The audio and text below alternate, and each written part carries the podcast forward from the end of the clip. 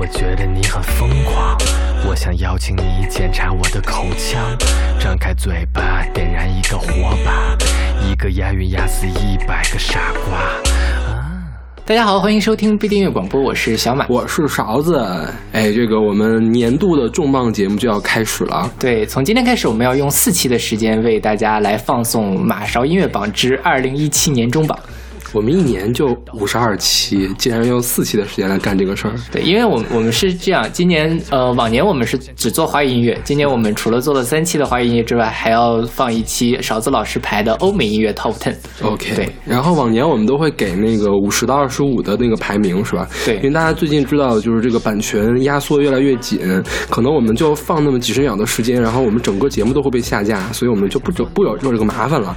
大家如果对我们就是后面几名有兴趣的话，可以。去我们的公众号去看，我们到时候会放出来一个完整的榜单。是的啊，如果有有如果有空的话，我可能还做个视频什么的啊，这是不一定。嗯，对，因为就是我们还可以再来说一下我们这个榜是怎么出来的。嗯，就是我们选了二零一六年十二月二十号到二零一七年十二月二十号，十二月十九号。哦，对，十二月十九号发行的这华语专辑。嗯，然后在这些华语专辑里面，我们我跟勺子老师分别进行排名，最后呢再取我们两个都排都听过的专辑取了一个交集。然后根据我们的排名做一个加权，嗯，最后再排出来一个总榜。对，所以其实呃，尤其是到二十五到五十名里面，有很多都是，比如说我特别喜欢，但勺子老师其实没那么喜欢，或者他特别喜欢，我没那么喜欢的歌。嗯，对。但我觉得很多还都是值得一听的，所以大家可以去按照自己的兴趣选一些来听。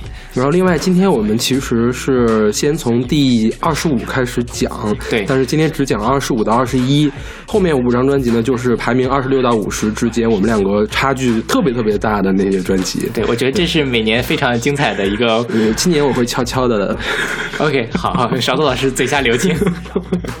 然后还有就是说，我们除了选了专辑嘛，全长专辑，还有一些 EP，另外还有几张是那种系列 EP，事实上是从二零一六年的时候就开始了，但是是到二零一七年才收官的一套系列 EP。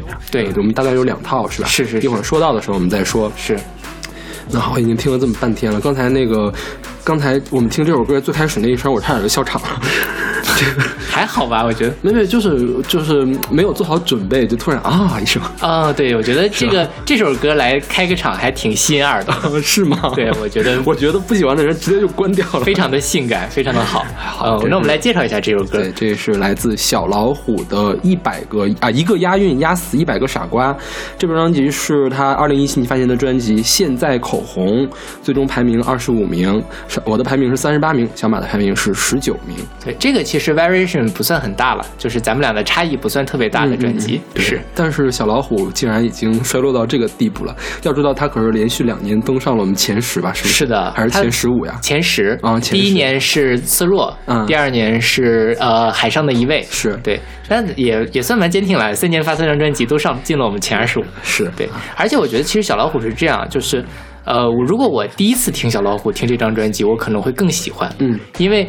说实话，已经听了很多小老虎了，嗯，多多少少觉得没有之前那么有惊喜。这张专辑，这张专辑是怎么样？我们第一年那张《色弱》，它是跟 So Speak 一块合作的，是，嗯，那本专辑其实我觉得它成功主要是在于 So Speak 制作的特别好，嗯，上一张专辑是他没有跟 So Speak 一块来，So Speak 是电音制作人嘛，上一张专辑就没那么电，是，它的亮点在于小老虎那种特别意识流式的说唱，而且是把重音打乱式的说唱，然后这张专辑他又跟 So Speak 在一块儿了，但是。他是把 So So Speak 的电音和他上一张那些稍稍带意识流的这样的歌词，呃，做了一个折中，算一个折中，就是说听起来没有那么奇怪，听起来呢还是呃也是很新新潮的一个东西，但是总觉得就是好像也没有特别大的创新啊进步什么的。是的，好听是很好听，但是我总觉得应该是把更前的名次留给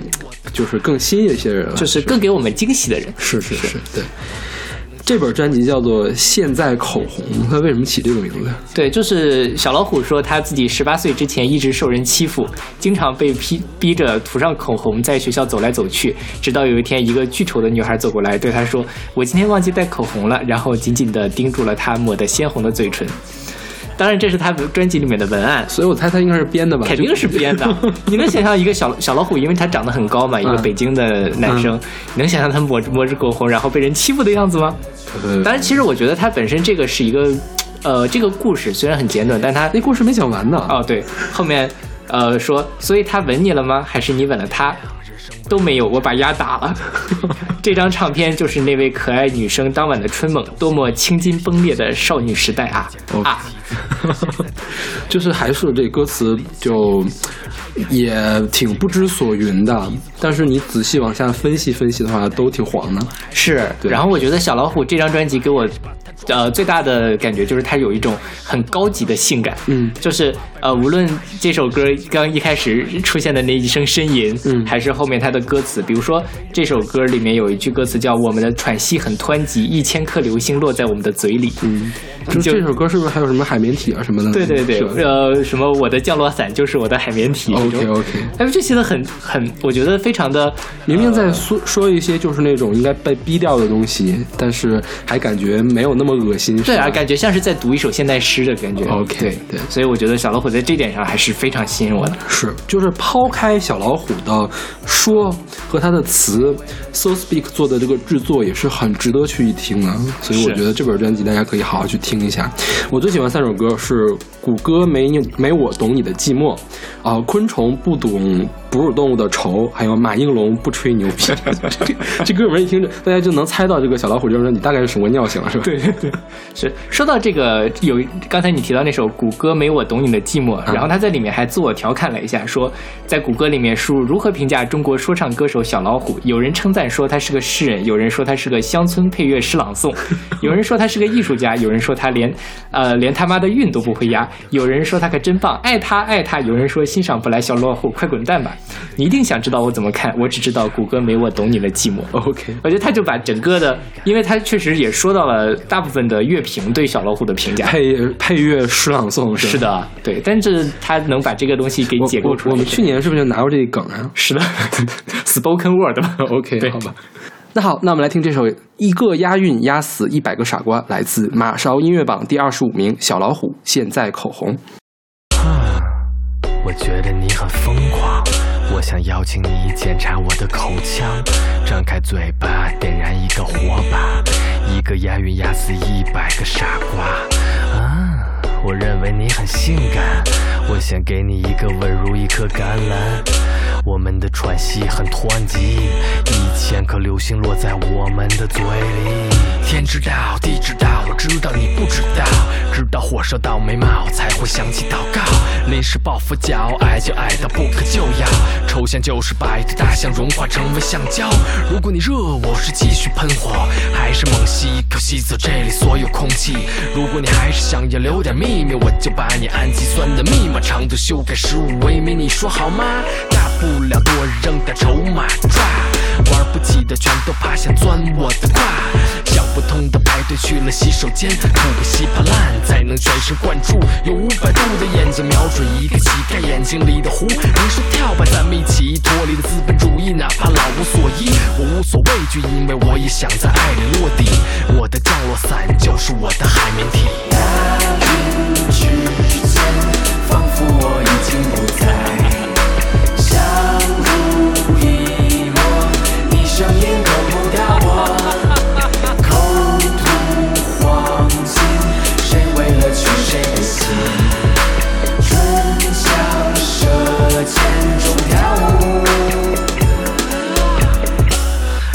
点亮，人生为路灯展开，把窗户推开，感受街头胃口打开，每只眼睛都像一个电梯通向真理，没见过的奇迹，现在都在嘴里。当欲望来临，像一封信被拆开，把裤子解开，升起梯子通往天才，天才正在发呆，因为人们还不明白，是先把它给拍卖，还是把它装进棺材？Fuck it，没品味的舌头不要伸过来，连着八百八十脉，神的神经翻过山脉，庸人自扰的口水想要溶解味如嚼蜡，但没人趴下，也没有一个词想被迫粉刷。这首歌是鸟喜欢在空中上厕所，漫天飞舞的 shit shit shit，就是这么自我。春雨贵如油的 flow，摔倒一群斗牛，押韵就像乌云，傻瓜定是大难临头。之间，仿佛我已经不在，相濡以沫，你声音够不到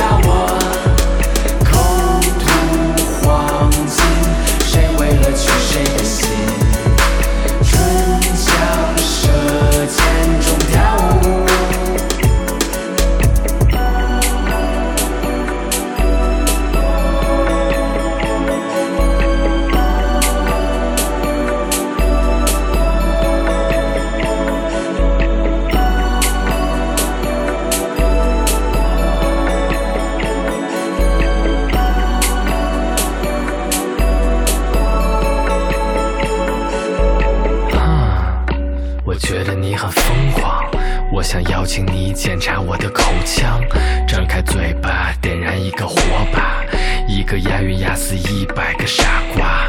啊，我认为你很性感，我想给你一个吻如一颗橄榄。我们的喘息很湍急，一千颗流星落在我们的嘴里。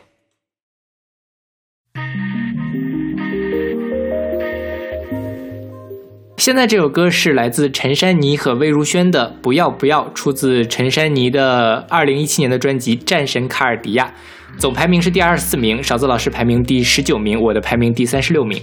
OK，就这歌这个专辑是我排的比较靠前的。是的，对，所以你觉得这专辑怎么样？呃，说实话，我在查这期节目的时候，我觉得应该给他一个更好一点的排名。为什么呀？呃，我可以说一下，我之所以一开始为什么不太喜欢这张专辑 OK，OK 就是因为呃，陈珊妮的呃旋律，我觉得没有什么特别大的出彩的地方，嗯嗯就是跟他以前的都一样的一样的，对对对要死不活的，特别的性冷淡的那种感觉，嗯对，所以从这个方面上，我没有给他一个特别好的评价，嗯呃，但是呢，我看了。这个专辑里面的很多 MV，然后好好的研究了一下它的歌词，我觉得里面还是有很多很有趣的地方你。也是觉得 MV 好是吧？非常好就是我我看了之后，我都觉得我给它排低了，你知道吗？嗯就我也是后看的 MV，就是呃，我我们我在准备这次节目的时候，我几乎把所有的专辑里面出过的 MV 我都看了。嗯陈珊妮这张绝对是今年最好的一张，是的，是吧？对，我觉得明年金曲奖的最佳音乐录影带肯定有他的份儿。是，就至少会给个提名吧？是不是？对，嗯，陈珊妮这本专辑叫《战神卡尔迪亚》，卡尔迪亚是谁呢？呃，这个不太好查，就是嗯就没有这个人。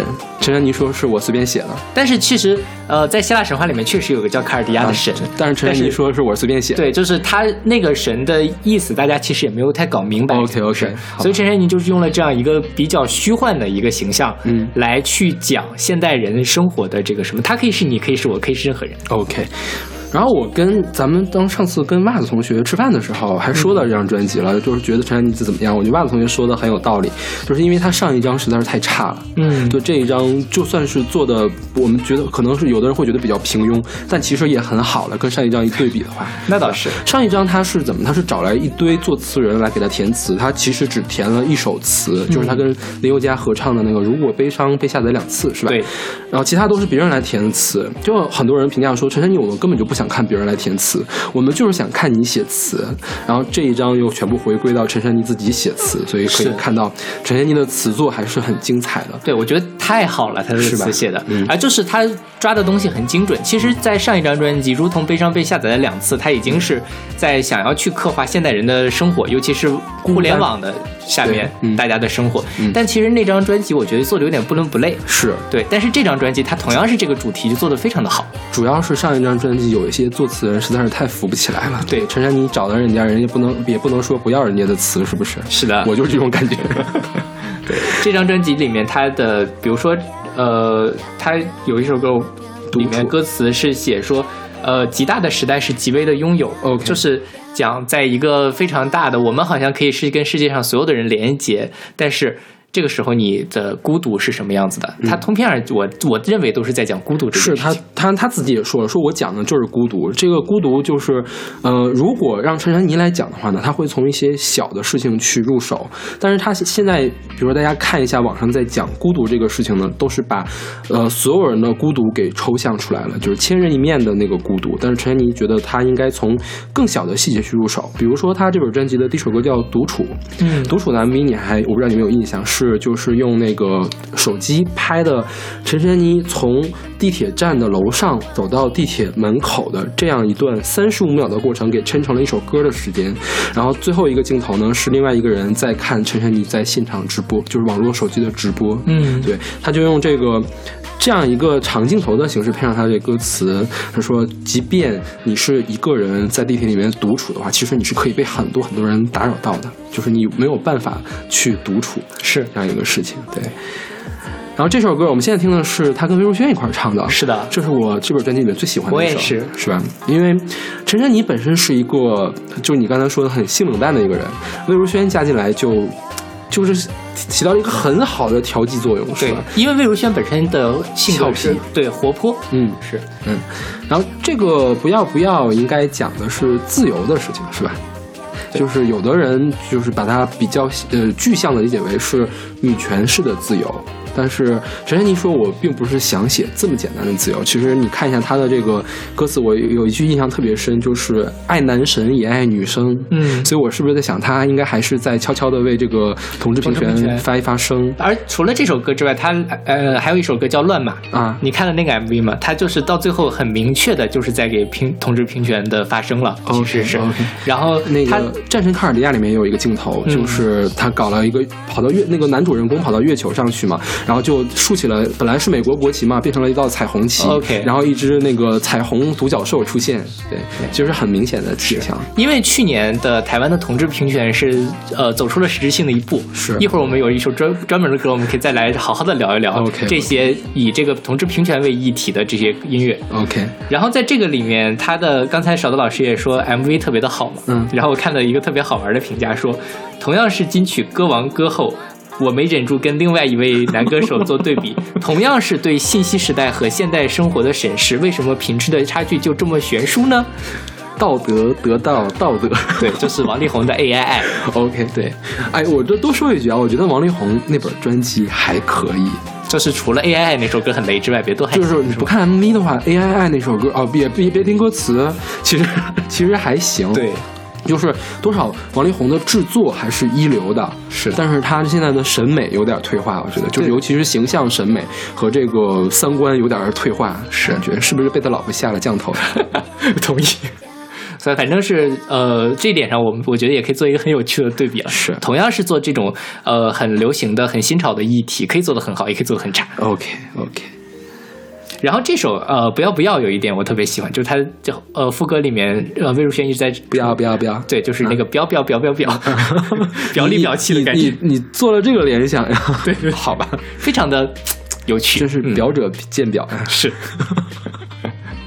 那好，来听这首《不要不要》，来自马上音乐榜第二十四名陈珊妮《战神卡尔迪亚》。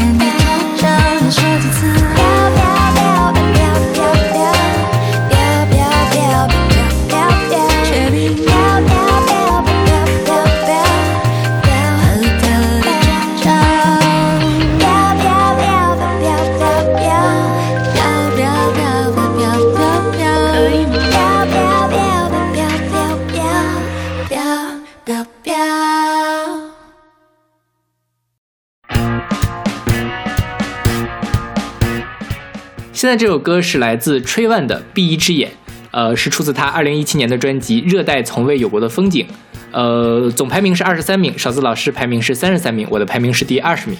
OK，这个我来说一下为什么我给排了这么低吧。嗯。其实我一开始排的更低，我最开始打分是 B 级，B 级是什么概念呢？我的我的第四十八名还是 A 减呢，嗯。然后开始是 B 加，B 级就很靠后了，可能七八十名的样子了。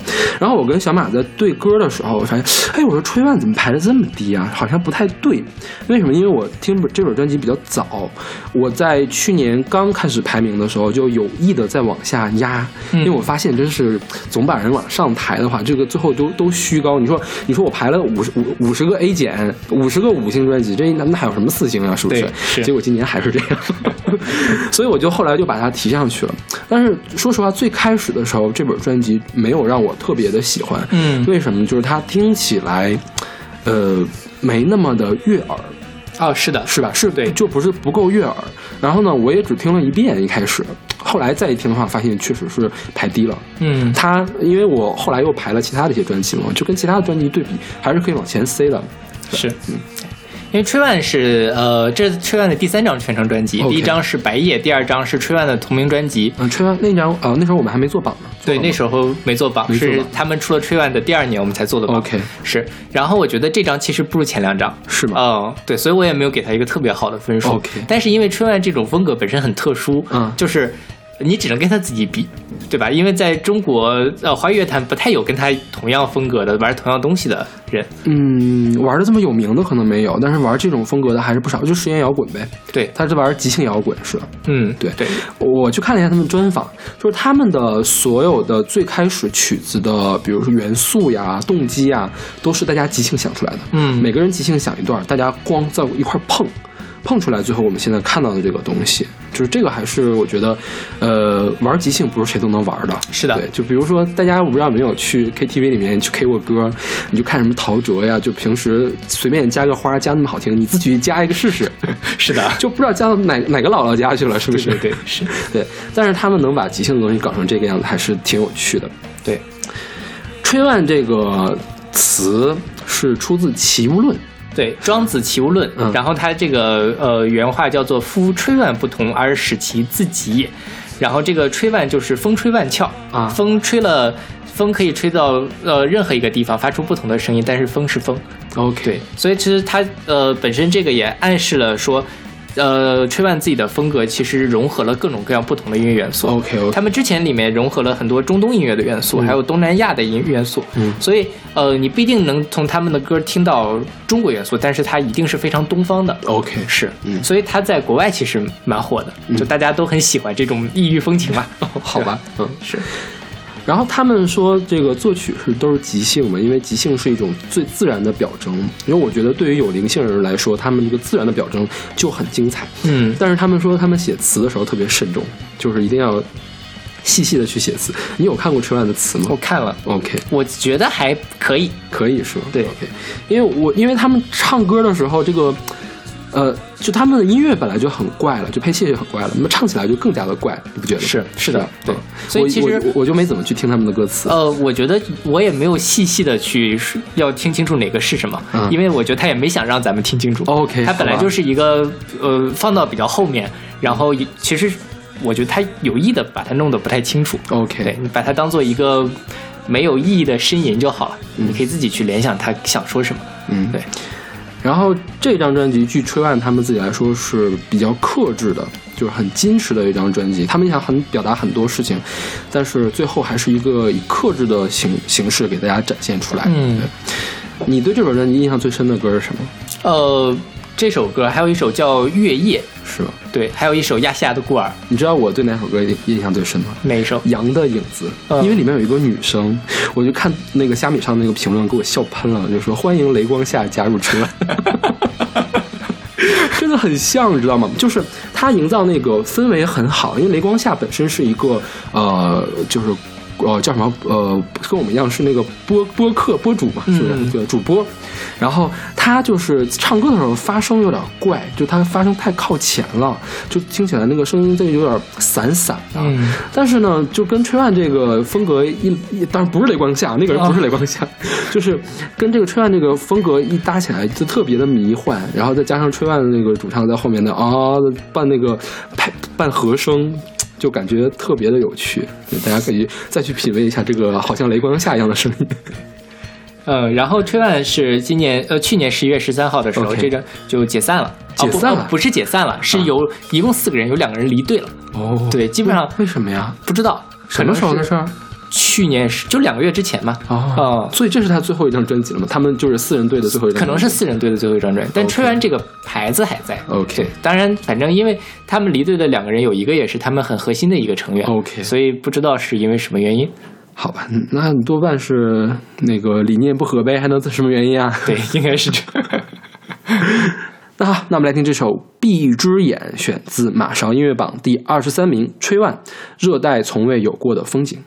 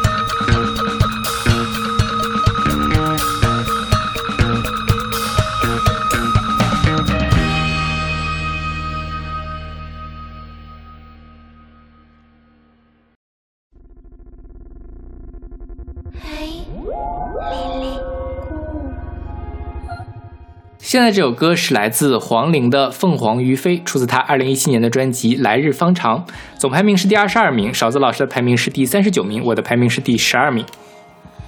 OK，这又是我排的第一，所以我需要说一下为什么。我咱咱说过这事儿。就，其实我们在时代曲那张专那那个节目里面选过黄龄在这张专辑里面一首歌，就选过那一次是吗？对《南屏晚钟》。OK OK，对啊，那时候其实我们就吐了很多槽嘛，就是我也觉得这是半张好专辑，嗯就是希望把所有的原创歌曲全部删掉。嗯，我当时我不知道我说没说，我我的意见跟你不太一样。嗯我不是觉得，因为主要不是因为那那些 filler，就是那种现代曲不好，而是因为我觉得这一张常石磊用力有些过猛了。嗯，对，因为我看了一下，就是有些乐评讲，就是常石磊的制作，就是风格就两种，这本专辑里面，一种叫过度制作。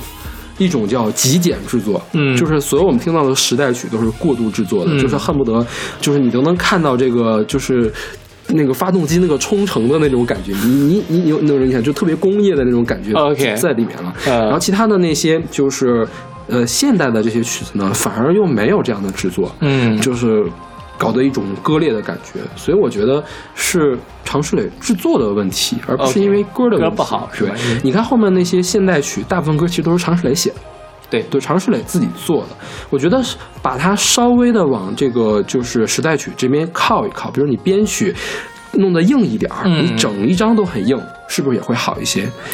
但是我觉得可能也是市场要求他这样，因为什么？就是他那个有一首歌什么在一起就不孤单，这是个广告曲。嗯，你说你广告曲给他整到我们现在听到的这首歌，谁敢用啊？吓死人是吧？闹鬼啊！对。对然后那也就是说，其实我觉得是有资本在里面掣肘的。嗯，对对，嗯，包括像这张专辑，它的专辑名叫《来日方长》，嗯。是因为黄龄之所以又可以出专辑，我觉得就是因为他跟薛之谦一块儿合作了，呃，我不是潘金莲的推广曲《来日方长》，是。对，还是蹭了薛之谦的热度，是，对对。所以但其实也挺不容易的，就要不然的话，如果他不放这些歌，可能他整张专辑都出不来，OK，但这也没办法，折中吧。但是我觉得他有一首现代曲还是很好听的，就是那个《漂白》，嗯。是一首舞曲，嗯。所以我觉得只要常石磊敢往里面推东西，嗯是没问题的。OK，但有一些真的太天然了，但是我我觉得这个天然去雕饰，说真不是谁都可以做得到的。因为黄龄其实本身的音乐，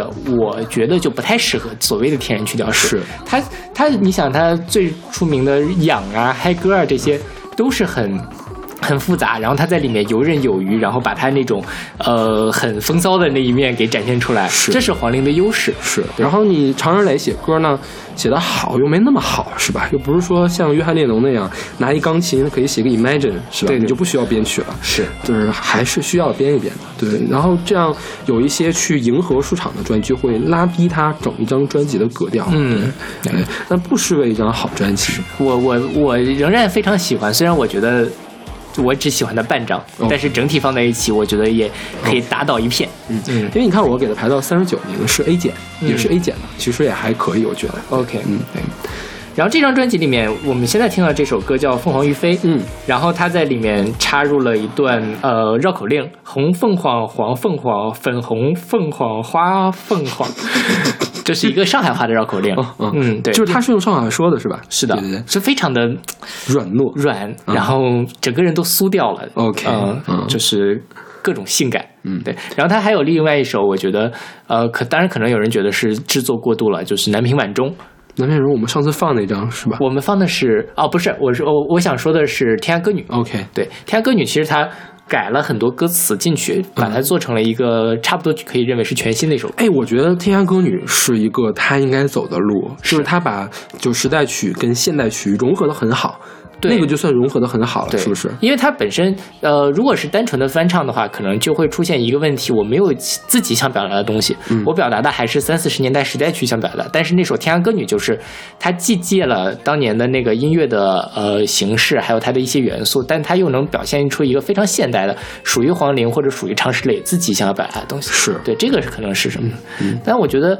呃，我还是对黄龄抱有期待的。如果他能有好的资源的话，我觉得还是可以生产出非常优秀的音乐作品。OK，然后我也是希望常石磊下一次能把自己的元素稍微往外撤一撤。嗯就是比如说我们现在听那个凤凰于飞嘛，它那个飞呀、那个那个那特别尖利的那个声音，我都能脑补出来常石磊唱的什么样。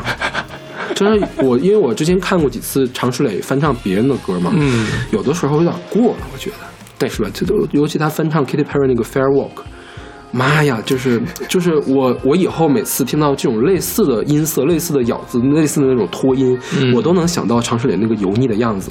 OK，对，就是我我觉得我最开始对这本专辑的印象没那么好，可能是因为这个。可能是因为常石磊的原因。对对对对对对。嗯然后后来，因为我我我有我当时是把这个东西评论写到那个虾米上去了，有人给我回复说，嗯、其实常黄龄的第一张也是常磊常石磊做的，像痒像嗨歌都是常石磊做的东西，对制作的东西。是，但我觉得那个时候就没那么重常石磊的影子，至少你听不到常石磊的声音在里面。我现在就是能在黄龄的声音里面听到常石磊那个油腻的声音。常石磊有那么不堪吗？就是可能是我不喜欢，我的就不对我的审美的感觉。有可能，因为我觉得，呃，虽然常石磊的很多的表现是有些过，嗯但是我倒没有让我觉得那么讨厌。OK 就可能只是不悦耳而已。OK OK，对嗯那好，来听这首《凤凰于飞》，来自马上音乐榜第二十二名，黄龄《来日方长》。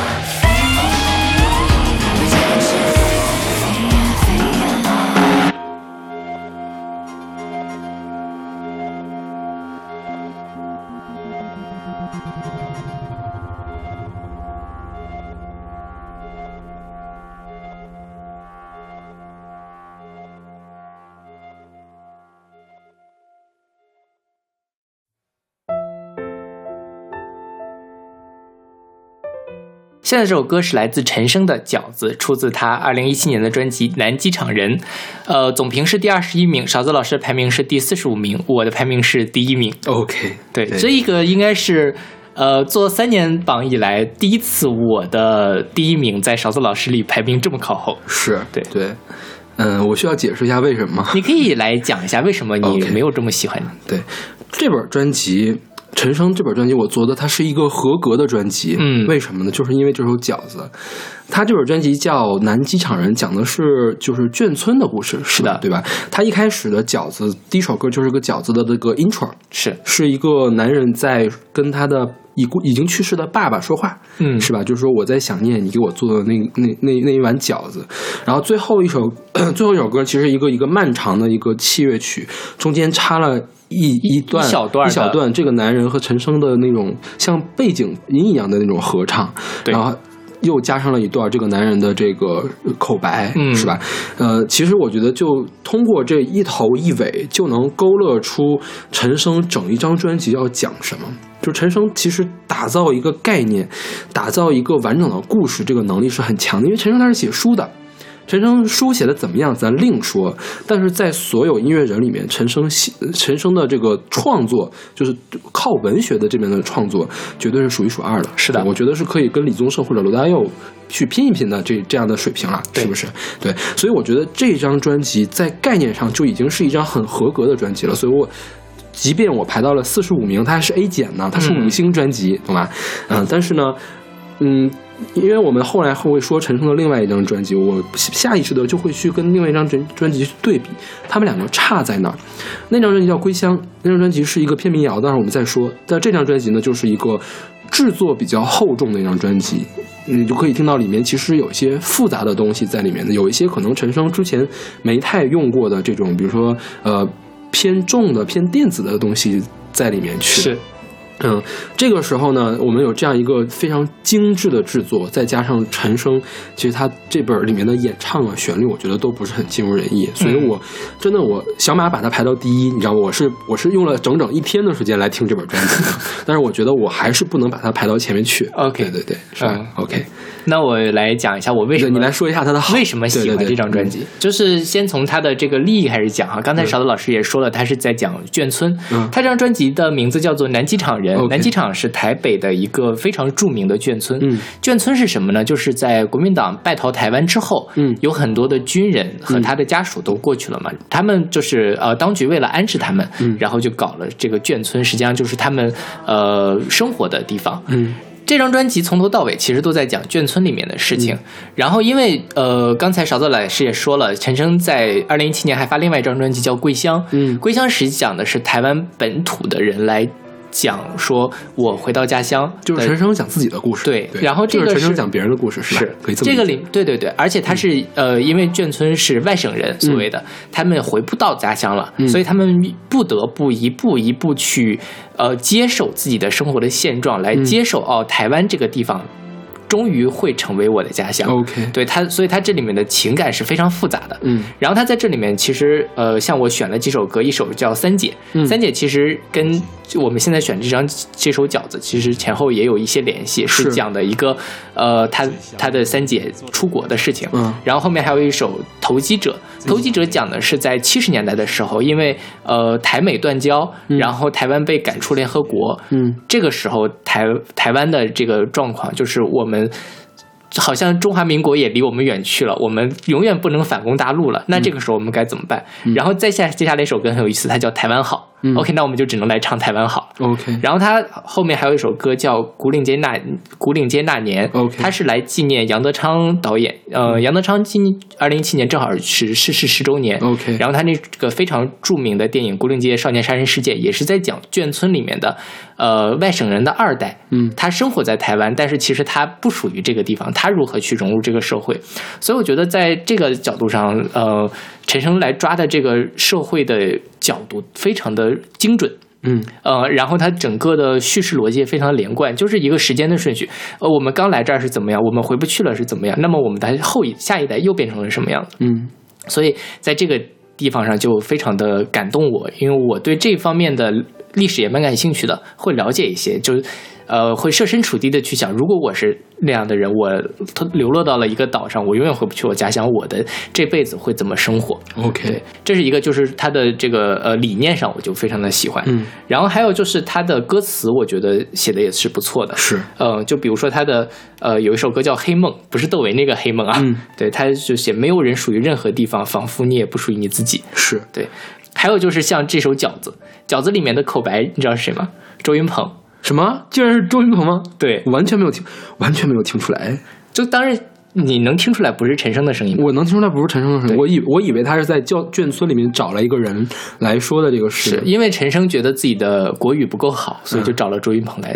主要是你接受了这个设定之后，你再回去听，确实是有点像。因为我我听到这个饺子这里面这个口白，我想象的是一个二十出头的人，嗯，我想的是二十出头的形象，就跟周云鹏太不搭了。对，确实是。嗯然后在他在这个饺子引，就是在第一首的这个 intro 里面，他的那个嗯歌词也，就是他那个口白写的太感动人了，我听的眼泪就下来了。嗯，这是今年为数不多能直接把我听哭的歌。OK，，对，然后呃，当然大家也知道，现在陈升的歌没那么容易听到。嗯呃，但是我觉得大家有心的话，还是应该去找一找，尤其饺子这两首真的特别的好一前一后两个呼应。，OK，然后包括像饺子，其实也是讲说，对于已经去世的父亲来讲述，呃，我们的家乡变成了什么样子，台湾变成了什么样子。OK，对，所以这个呃感情和我们之后要讲到那个归乡比起来，它是一个回不去的家乡。OK，对，所以它的呃情感是更浓烈的，就是时间也慢慢的破碎掉了，空间也破碎掉了，然后你的呃理想也破碎掉了，你反攻大陆回到家乡的梦也破碎掉了整个是一种历史的苍凉感。OK，所以在这点上，嗯、我认为它是我最喜欢的年度专辑，比《归乡》要好。当然，《归乡》我的名字名次给的也非常高。是对，嗯，就是刚才你小马说，大家可以找来陈升的这两张专辑来听一听嘛。我的建议是先听《归乡》，因为真的，我觉得很多人会觉得陈升这一张专辑做的过于粗糙了，嗯哼是吧？就是尤其他在声音的处理上粗糙，这个我也承认旋律主要是旋律不够好，对对，旋律不够好。《归乡》那本专辑就听起来很清新，然后呃，你可能听的时候也会舒服一些，就是没有这么的悲伤，对没有这么悲凉，对。虽然那个也没有多开心了，但是这个没有这么悲凉，对，嗯，而且会更容易被接受。如果大家想找的话，先听《归乡》，再听这个，这个时间顺序也是对的，是因为先发现的《归乡》，后发现的这本专辑，对对对。归乡》我们到时候再具体说。嗯，而且其实《归乡》的评价是比《南京场人》要好的，嗯大家普遍认为《归乡》更好。就像，当然我也承认《归乡》的旋律和陈升的整个的呃表表现确实是要比《南机场人》好。就是因为我看到一些呃对陈升的这个男机场人评论不好的评论啊，说什么说，嗯、陈升把今年的好旋律已经在《故乡》里面用完了。就是他实在不应该这么着急出两张，嗯哼是吧？嗯如可能明年再积淀一年，这张专辑可以磨得更细一些，也不一定。但是他为什么这么着急出这张专辑？是因为他经常录音的那个立丰音乐室要关门了，对。要搬家了，所以他特别着急赶制出来这个专辑。也是相当于是对立丰音乐室的一个告别，而且这个立丰录音室是就是在南机场，OK，对，所以我自己觉得陈升在这里面，虽然他不是一个外省人，嗯，但是他在这里面自己的个人情绪也是非常浓厚的。对，所以大家哈、可以去左小诅咒的这个网易网易的那个号上去嗯找这些所有的 MV。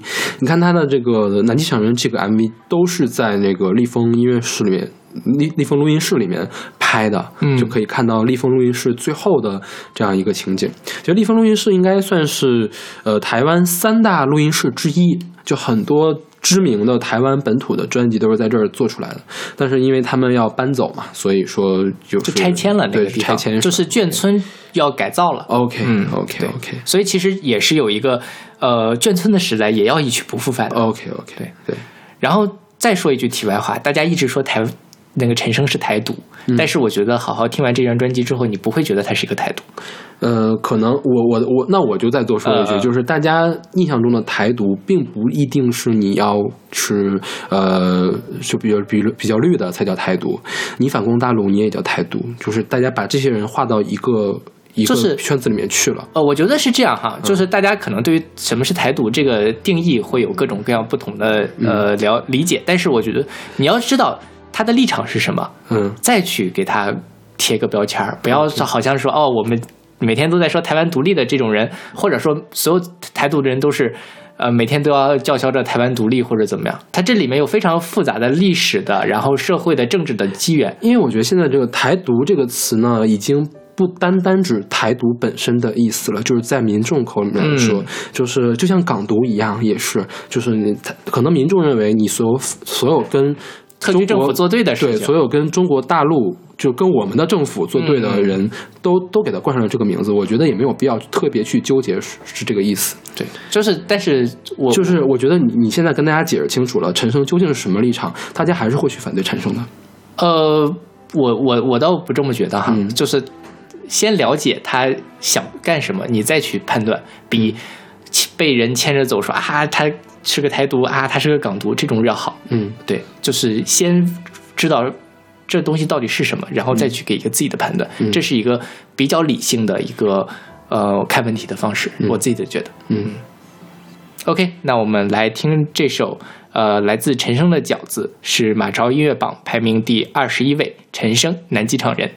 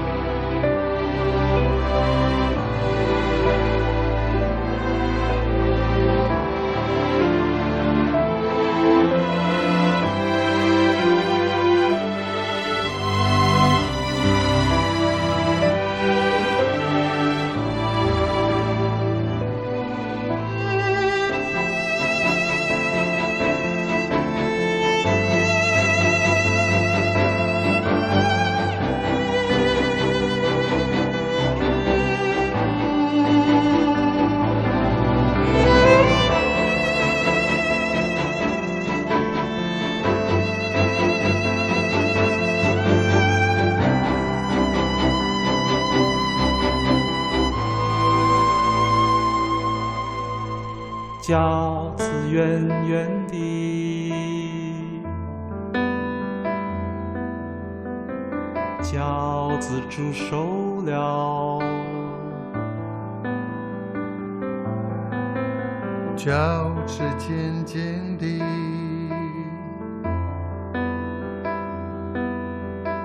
饺子甜甜的，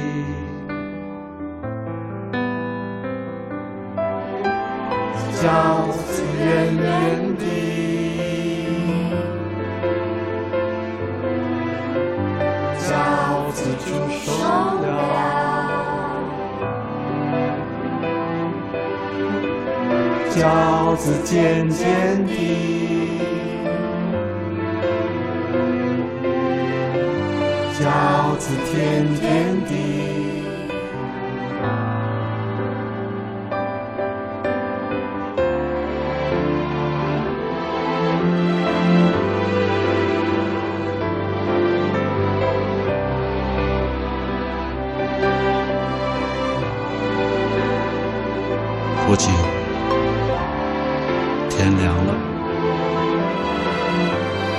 想念您做的饺子，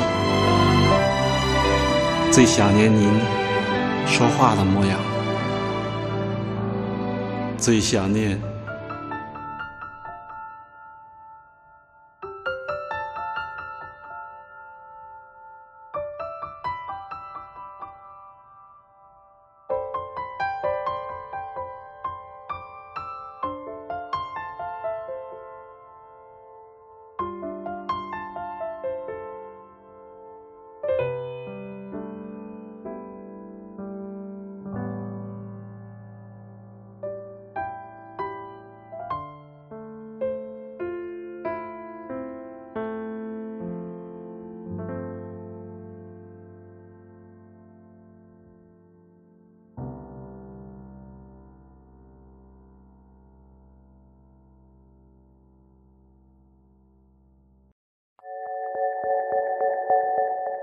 现在这首歌是来自法兰黛乐团 featuring 李英宏的《该死的冷战》，呃，出自于法兰黛乐团二零一七年的专辑《为什么像个爱情故事》，明明我看的是侦探小说。然后这首。呃，这张专辑的总排名是第三十二名，勺子老师排名是第三十三名，我的排名是第六十二名。对，从这首歌开始就是二十六到五十之间，我们相差比较大的了。对对对，吧是。来，先说为什么我我猜一下，你为什么不喜欢这张专辑？是因为他的专辑名太长吗？呃，不是，还真不是呀，不是。哦，就我觉得这个专辑名是有趣的，嗯比去年卢凯彤那张专辑我觉得有趣。，OK，对，但是他没有给满足我的预期。，OK，啊、我也不觉得这张专辑多差，但是就没那么好。嗯 OK 所以慢慢的他就自然的然被挤到了后边。OK，是，嗯、这本专辑其实在我看了一下乐评，就是各大网站的乐评给的还还可以，呃，因为我们听它叫法兰黛乐团，其实它做的并不是摇滚乐，而是流行乐。是对，嗯、他们参加过一个专访，就是说最想合作的几个乐手，你猜都是谁？有后海大鲨鱼和新裤子。就是他们其实想就往这边靠这个事情。呃，我们现在听到这个歌是跟李荣宏一块合作的《该死的冷战》嘛，就可以听到是一个那个呃比较迷幻的。加了一些吹泡风的这个东西，然后他们在做这本专辑之前就接受采访的时候就说，他们想做一个吹泡吹 pop，吹 pop 其实是从 hip hop 演变过来的，它的鼻祖在说唱，所以他想找一个说唱歌手来合作。李云宏呢，说实话算不上说唱歌手，但是他本身他是一个 DJ，他会在他的音乐作品里面加一些说唱。这首歌里面中间那个就比较快语速那个地方，我们也可以把它理解理解成说唱啊，是不是？所以说他呃，法兰黛他呃是想做这样一个东西的。我比较喜欢就是说他这个朦胧的气氛做的特别好，嗯就是从头到尾都要这样一种朦胧的这样一个呃感觉。OK，就这首专辑它怎么来的呢？是因为这个法兰法兰黛的女主唱叫法兰，呃，法兰她说她她当时刚好看了这个阿加克里斯蒂的侦探小说，但是阿加莎克里斯蒂就很也很爱写爱情故事嘛，然后她就有这样一个感想说，我明明看的是侦探小说，为什么讲的都是爱情故事呢？然后她就引申了一下，她说发现这世界上在干什么都是，我在打游戏的时候，打游戏到最后也是爱情故事，就是就是马里奥一定要去救碧池公主，是吧？然后我看电视剧也是，你无论如何都要插一个爱情进去。你《三国演义》里面还有貂蝉的故事，是不是？嗯，对对是。然后他就是，其实他这本专辑里面，呃 呃，讲的都是跟爱情相关的事情。对，然后这呃这张专辑它其实是在玩概念，嗯他他说呃与法兰黛一起合作了五位艺术家，分别是服装、绘画、设计、摄影四个领域的各中翘楚。嗯然后我再查了一下法兰黛之前的两张专辑都拿了什么红点儿设计奖。啊，哦，你就说，哎，好像一般都会说我拿了个金曲奖啊，或者是什么，他们拿了什么一个设计奖 OK 所以它其实可能是更多方面的，我去嗯。做文案，我去做呃专辑的视觉，还有 MV 等等，它甚至会有一些呃利用音乐的一个当代艺术展览之类的，OK，对，所以呃玩的很很很很高级，在这个这个角度上，因为我觉得其实陈珊妮也在做这样的事情。嗯你还记得他跟那个林宥嘉那首歌的 MV 吗？他是就是如同悲伤被下载两次，他的 MV 是一个日记本儿，它其实是一个歌词 MV。他的日记本呢，每一页和每一页都是粘起来的，然后就有一只手在不断的把这个日记本翻开，然后拿刀划开、撕开这样一个过程。我觉得他相当于是把 MV。把它的歌、把它的包装，然后把它的宣发，嗯整个一体作为一个完整的艺术呈现给大家。是的对我觉得这个还是挺有趣的。对对对，然后还有看到了网上一个说法，比较符合我对法兰黛乐团的评价，就说他们他是低配魏如萱，嗯有魏如萱那个嗓音，但是没有魏如萱那个气质。我倒没有理解到，没有没有听到魏如萱的东西在里面。嗯魏如萱给我的第一印象是个神婆，就是魏如萱首先她要有神婆在才可以，嗯要么卖萌，要么卖萌，要么又卖卖疯是吧？如果不疯不萌，那就魏如萱呢，其实也就是一般人而已。对，对然后因为她上来这个法兰黛。这个是很流畅的旋律，然后很迷幻的编曲，呃，我觉得说这样话的人可能是听迷幻只听过魏如萱吧，魏如萱，呃，倒没有，我是觉得嗓音有点像就是他的这个音色是比较像。OK 对，嗯这倒并不是一定是说音乐风格。OK，然后这首《该死的冷战》是他跟那个李英宏的合作嘛，其实就是一男一女两个一对情侣是在吵架的这个是吗是？我觉得这个歌的呃歌词写的还挺有意思的。OK，然后 MV 你看过没没有，？MV 是这样，是这个法兰跟李英宏，我不知道是不是他们俩本人出演，我其实不知道他们俩长什么样。嗯然后在打架，还有另外还有一个小男孩，一个小女孩在打架，就是两个人各站一边儿。嗯然后拍摄场景是一个大概像六七十年代的那种旧的楼。就是废弃的筒子楼一样的感觉，然后嗯就是可能就是他们几个住在那儿，然后就开始冷战 OK 那种感觉。对嗯，但他在这里面说，其实呃，女生的立场就是说，呃，明明有很多美好的事情可以做，我们却把时间花在冷战上。嗯这是这个法兰唱的，然后林红却步步步紧逼，一直在不停的痛斥恋人，爱赌气，超任性，实在是不懂得怜香惜 玉。OK，好吧。OK，那我们来听这首《该死的冷战》，来自马勺音乐榜第三十二名法兰黛。为什么像个爱情故事？明明我看的是侦探小说。本来能一起晚餐，再散步一起发呆，我们却该死的在冷战。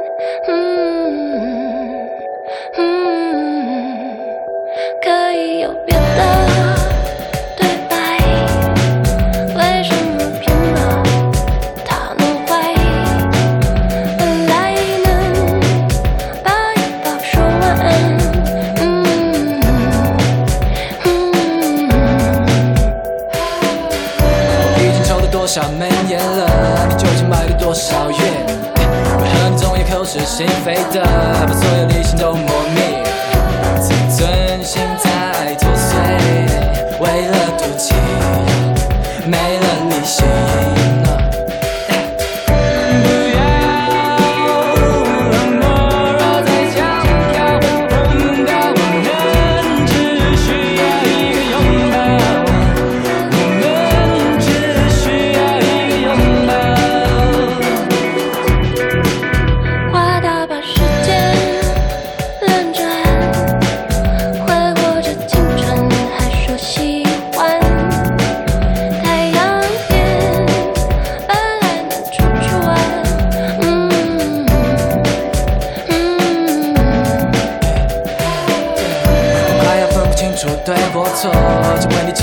少遍？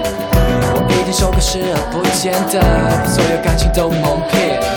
是存心想做对，继续赌气，继续任性。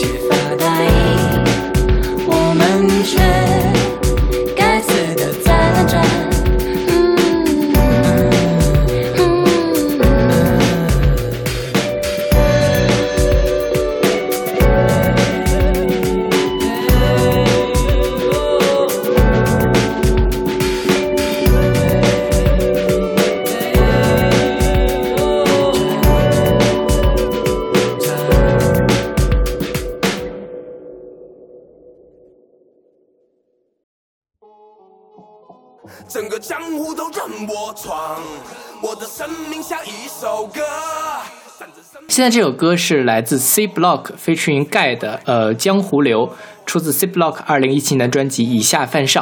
呃，综合排名第三十一名，勺子老师的排名是第十名，我的排名是第五十九名。OK，这个是小马排名给的比较低，来，你来解释一下为什么吧。呃，是这样哈，就是呃，C Block 这张专辑其实也是咱们很早就，就是年初的时候你就给了我一个 list，我就开始听这张专辑了。嗯。当时觉得啊很不错，嗯。但是呢，今年有一个非常著名的电视节目叫做《中国有嘻哈》OK，啊，觉得好像都差不多。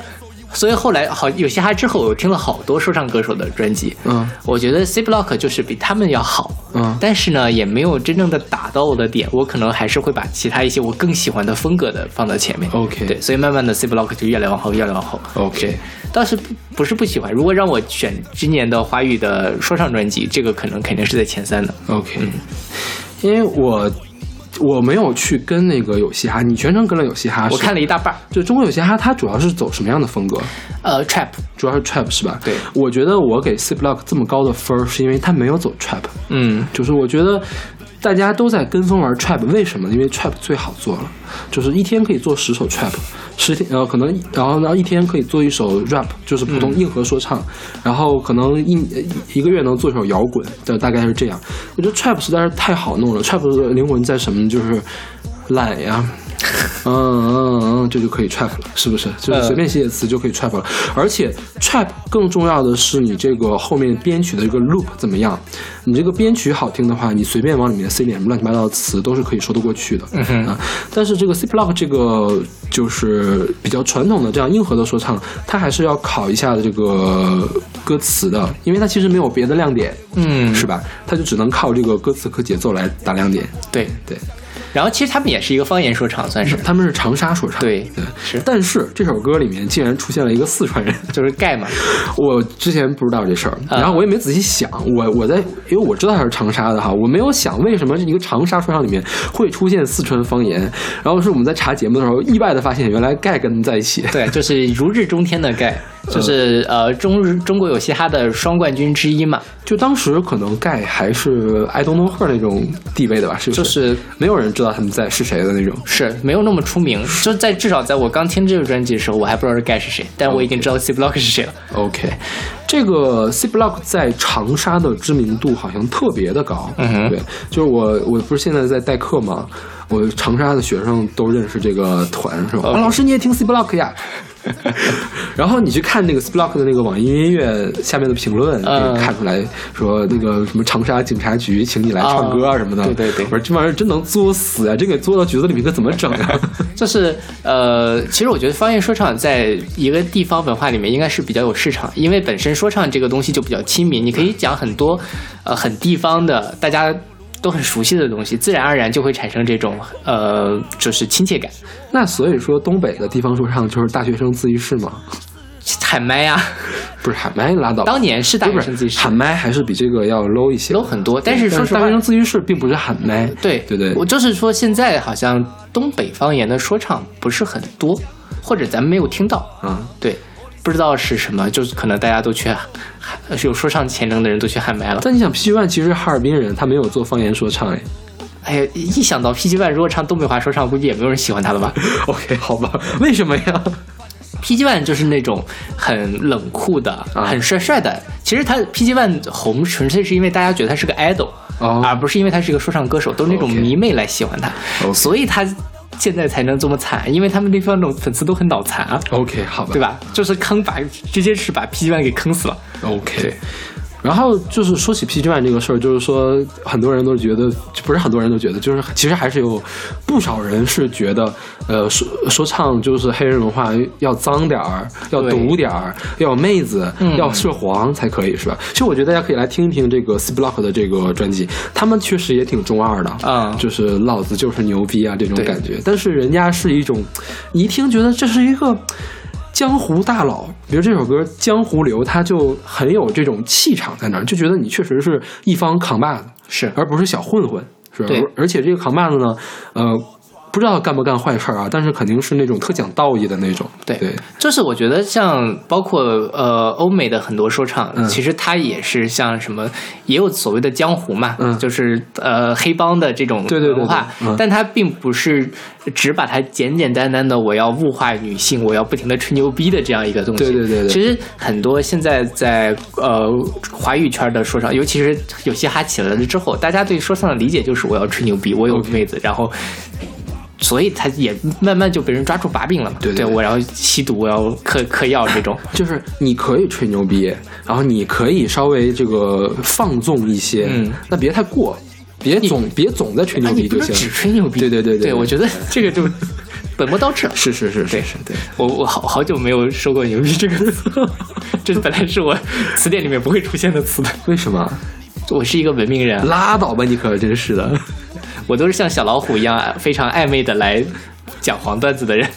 哦，呃，然后我觉得其实很多人现在慢慢对说是这个嘻哈文化也有误解，嗯就路人好像嘻哈就变成了我要什么，所以前阵子 PG One 出了事之后，好像很多人都想把嘻哈一棍打死说好像中国就没有嘻哈，嘻哈就不适合生长在中国的土地上。OK 那我觉得其实他们就应该多去听一听那些。被时代留下来了的嘻哈是什么样子 OK 比如说我们之前说过的宋岳庭，嗯呃，包括像还 MC Hot Dog，然后在、呃中国大陆也有很多大浪淘沙能留下来的人。对，我前两天看到一篇文章，就是讲说 MC Hot Dog，他其实嘴也很臭的。对张那个张震岳嘴也很臭的。为什么人家嘴这么臭？人家就是宗师。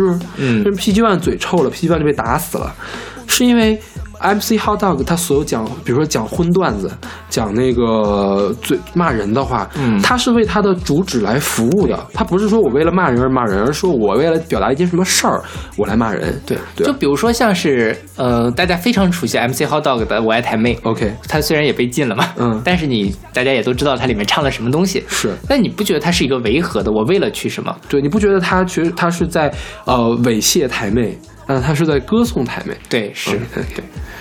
然后再说就是呃，今年的《我是歌手》又开始了嘛，嗯盖去上了《我是歌手》，嗯，对我觉得唱的还不错，就他是我没想到盖的嗓音那么好听，是就是他，因为一般说唱的这个，给我感觉你唱点小小歌是唱得了的。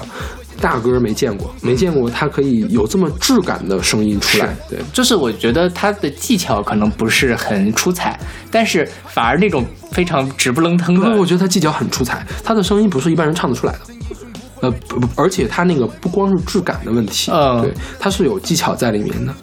我自己反而就是如果你让我把他跟一些不是说唱歌手跟别人比的话，我觉得可能还差了一些，我自己的感觉啊，嗯嗯，但是。本身他整个人的气质又非常的一致，嗯他的唱歌唱那个《沧海一声笑》其实跟这首《江湖》里有点像嘛，嗯对吧？就是这种非常江湖、非常是是是在市井里面的大侠的这种感觉。对他的整个的人设是非常丰满的，嗯，而不像 PG One。对 PG One 就会吃饺子是吗？哎这个当然，我觉得娱乐八卦这种事情，呃，谁知道究竟最后是什么样？因为 PG One 现在人设就变成吃饺子了，就是不是？就整个就崩掉了，再加上他之前的很多黑历史，我觉得也不能叫崩吧，就是一步步坐实了这个感觉。就慢慢的变成了人人喊打了。我觉得 PG One 真的是前途堪忧。OK 当然，他真的 flop 了，我也不觉得多可惜。OK，那其实今年我们的这个说唱专辑，我们后面是不是就没有了呀？呃，那首朱约朱约信算吗？啊，朱约信信啊，朱约信不太算不太算，它算摇滚吧？是是，嗯对，那就没有了。对对，其实我的前十里面是还有一个说唱哦，那个其实蛮遗憾的。TY 是吧？对，啊其实那张专辑我也挺喜欢，嗯比这张专辑我要喜欢。，OK，但是我们俩差的没那么大，所以就没选进来。是嗯对，我觉得那张专辑大家也可以好好听一听。我们我在那儿说，我在这儿说两句嗯这张专辑吧。那张专辑我后来又我听的比较早，因为他有几首歌特别的打动我。我不是排了我个人的年度二十五单曲嘛，有两首歌入选了那个榜里面去。我一度想把三首歌加进去的，所以我有几首歌我是很喜欢的，就是 T Y 也是一个四川人，成都人是吧？对，然后他是他是红花会的嘛，他不是红花会，他是说唱会场的，嗯反正也是一个团体的嘛。他唱川川方言的这个说唱很精彩，真的很精彩，但是唱那个普通话的说唱稍微差一点点。嗯，而且 T.Y 他是搞 trap 的，他这个 trap 呢又跟一般的 trap 不那么像，它的旋律性会更好一些。这就他每次唱歌让我想到了 Drake，嗯，就是呃，但是他又比 Drake 要更。呃，锐利一些那种感觉，对大家有兴趣的话，可以去听一下 T.Y 的这个，呃，他那首专辑，尤其是那那几首歌，什么美国呀，还有什么凹造型呀，其实他，你仔细看的歌词挺中二的，对。但我觉得，比如说你要是一个十来岁、二十来岁、二十出头的人唱这歌，我觉得挺合适的，因为二十多岁人就是这么就是想很中二，对吧？就是这么中二，就是我没去过美国，我就是看不上美国。他其实你说他这说的有多有道理呢？其实你一想挺可笑的，是吧？但是我觉得一小朋友能能这么想，而且把他们这么想的唱出来的唱的这么好，我觉得本身就是一个挺可贵的事情。该中二的时候就要中二嘛，对对你不能指望着所有的二十多岁的年轻人都变成李宗盛，是也没有这个必要。不要 吧，对对对，是 多可怕呀！是啊，李宗盛年轻的时候也没多好，那个大花心大萝卜是不是？扯远了，好吧，我们来听这首《江湖流》，来自马上音乐榜第三十一名 C Block，以上犯下。啊，以下犯上，以上犯下可还行？而且它这以下犯上的犯是那个范冰冰的范，对。不是我们冒犯的犯，对，是大家要去学学上面是吧？对找的这个找歌的时候不要？OK，我们会把这个给给大家列出来的。嗯，整个江湖都任我闯，我的生命像一首歌，反正什么都带不走，因果循环在道中流。整个江湖都任我闯，我的生命像一首歌，反正什么都带不走，那就跟着那湘江水哗啦啦流。南到北有不同口味的消息，从南到北绿色是我们的交集。等到各路好汉在中原聚集，给这社会好看《天龙八部》续集。fuck 无比呻吟，也不爱满目狰狞，大家走起来才真行，百家争鸣。真的爱给拿着麦的 MC 默默耕耘，所以我真不在乎你们到底谁能喷赢。那些看似正火的，其实早就入魔了，于是不却不活了。有人没 rap 成佛了，于是湘江的龙抬头，他不想再躲了。喷你一一脸白沙，也说他妈江湖是我的。Mother fuck，没学会放弃，听你放屁。那些焦急和消极在 flow 中忘记，看看岳麓书院的牌匾，在提醒着你，唯图有才，我要天下，才对你们客气。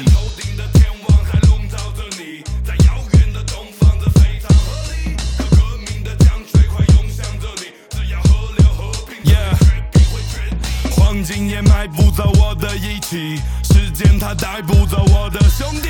暴风雨就像是对我的洗礼，要带着我们的将军差一面旗，把那些敌人全都杀光。远走他乡，混沌的圈子看清你的四面八方，哪有人就哪有江湖，相识相扶，为前人点上香烛。啊啊 Keep real 是我的开山刀，来自零七三四混迹零七三幺。我的 flow 在家乡口音，爱绿色和酒精，对比其实都走神，对 homies 走心。我们像疾风般刮过这文化的沙漠，将火苗传到他心里。下不能再出什么差错，转眼又一年花落，怎么走出我的八英里？到远处飘来八月桂的桂花香，妈妈说是金子总有一天会发光。想要成为传奇是命运，也是从底层一步步爬起。一名合格的 MC 不会忘记来自哪里。我的江湖都任我闯，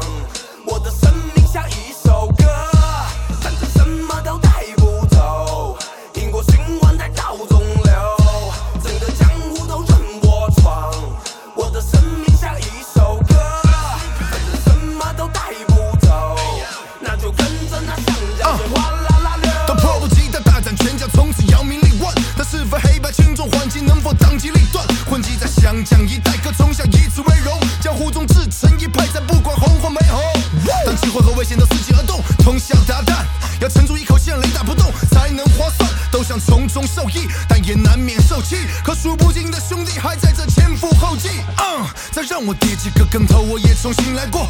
真英雄不会被突如其来的浪埋没。为爱过又错过的姑娘点个赞。江湖儿女的多情和不羁，怎能剪得断？切莫急功近利，小心前功尽弃。做你想做的自己，可不能全凭运气。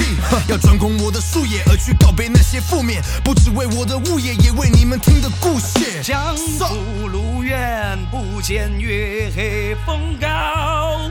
学海无涯，我只求无出此道。那天地山水，真心都日月可见。用槟榔配烟，所以法力无边。整个江湖都任我闯，我的生命像一首歌，反正啥子都带不走，因果循环在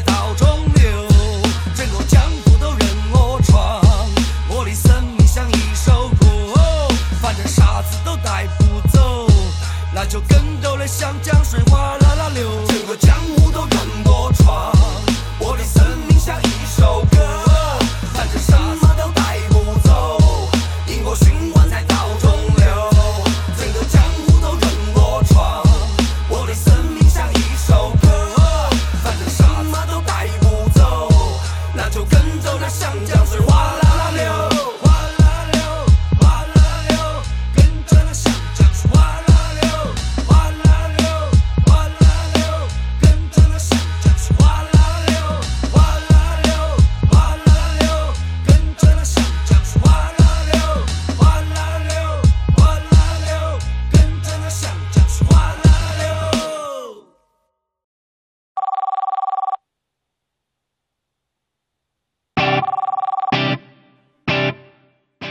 现在这首歌是来自坡上村的时差，选自二零一七年的 EP，呃，时差 Encore Various 呃 Versions Collection。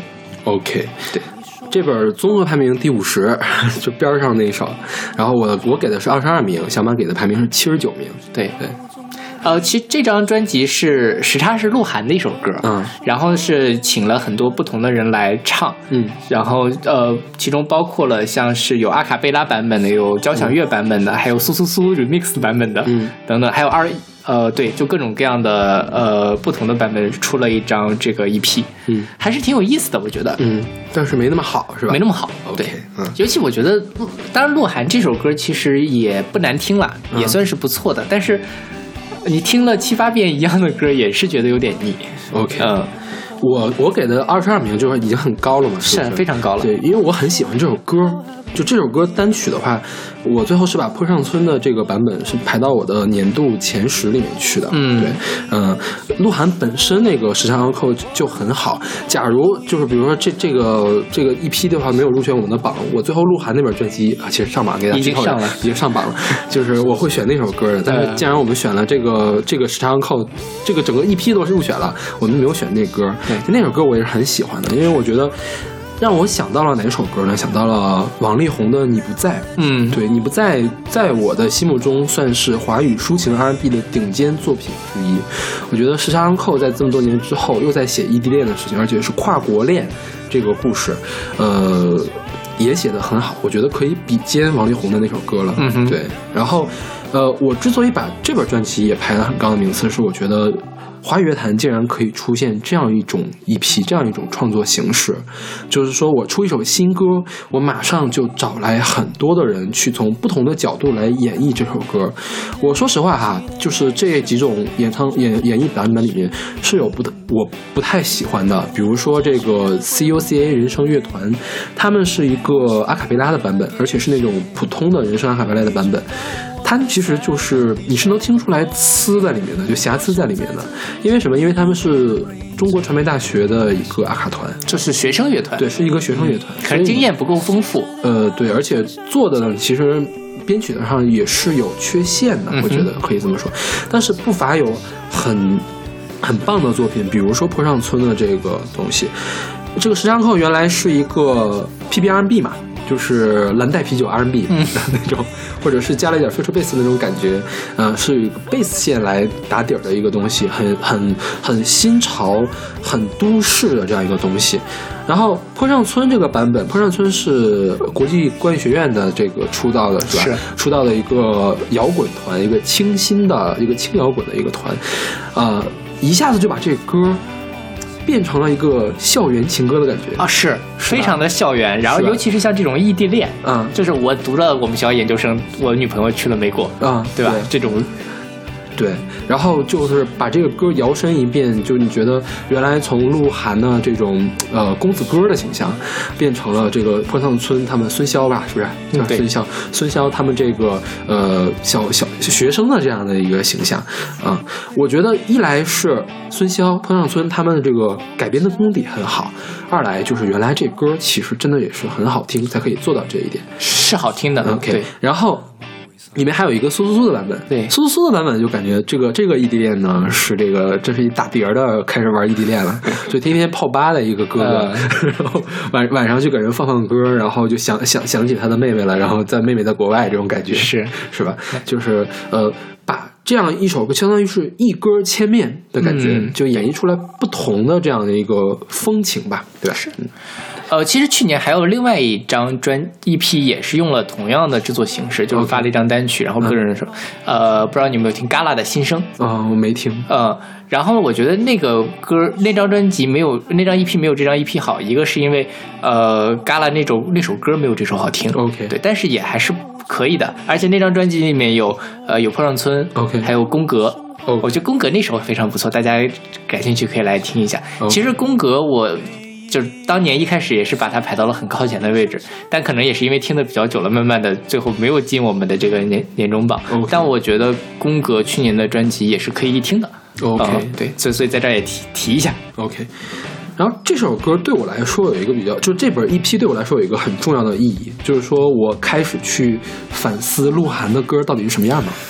我是从这本 EP 开始去找鹿晗的歌来听的。结果直接导致了鹿晗跟张艺兴双双进了我们的前二十。是的对，下一期我们会专门来聊 OK OK，好好好，对，那好，那好，那我们来听这首《时差 On Call》，来自去年的 EP，马上音乐榜第五十名，《时差 On Call Various Version Collection》。收到你的电话，为什么多年后我们再联络。你说 How have you been？一句问候就扰乱我，不知道从哪里开始诉说。我们的生活都已变化太多，那些炎热了我们的回忆，话铃声响起。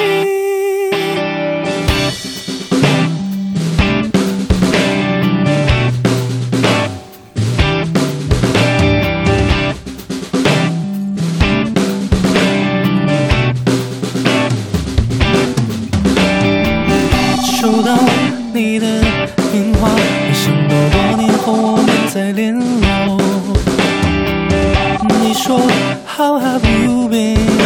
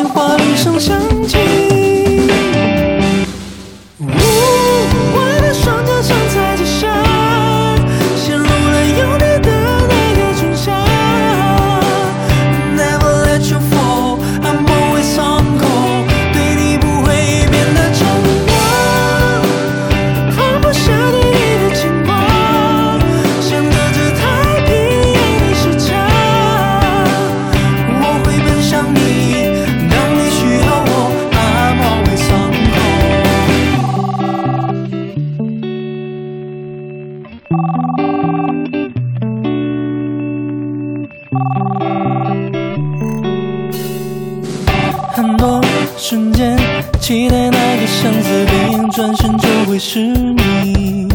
现在的你喝醉时还会不会流泪？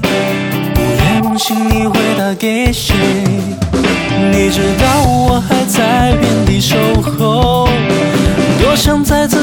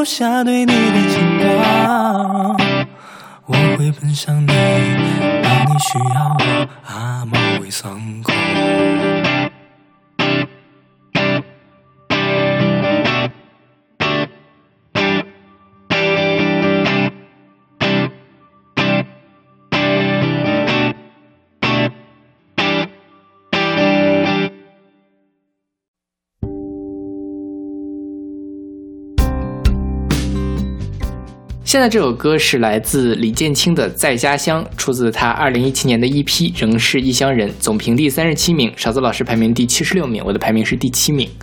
OK，那这本 EP 我们选了多少首歌了？呃，这是第三首吗？好像是。妈呀，我们是多喜欢这个李建清呀！我多喜欢，你没有很喜欢看这个排名。就我没有很喜欢这本 EP，、但是我还是很喜欢很喜欢李建清的。对对，之前我们选了这首这张专辑《出城》，对，还有《姥姥》。OK，对，两首，一共才七首歌吧，我记得是，还有一首《匆匆》。对，《匆匆》我们是不是也选过？我们但是没有选过这个版本的。是的，这本专这本 EP 都被我们放全了，差不多。